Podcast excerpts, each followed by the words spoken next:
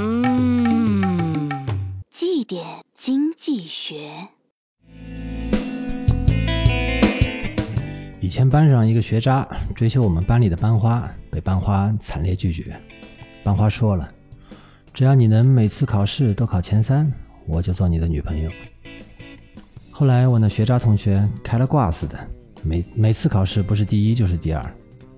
上学的时候学习特别好的，总是有点吃香的。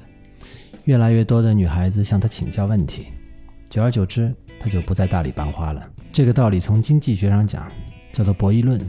从两个人之间平等对局中，双方肯定会利用对方的策略，变化自己的对抗策略。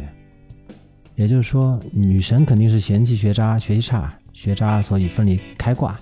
但当学渣已经不是学渣了之后，学渣又变化了策略，不再需要女神了。博弈论的意义在于。将个体效用的最小化，而社会效用最大化，变成自己的最优决策。学渣变学霸，肯定不需要再那么辛苦的追求班花了。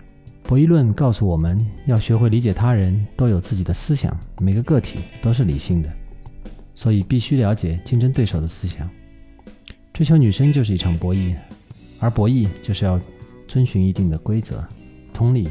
当一个行业让人们趋之若鹜，像女神一样高大上时，我们不妨做个冷静的旁观者，悄悄向冷门的行业进军，往往会有意想不到的收获。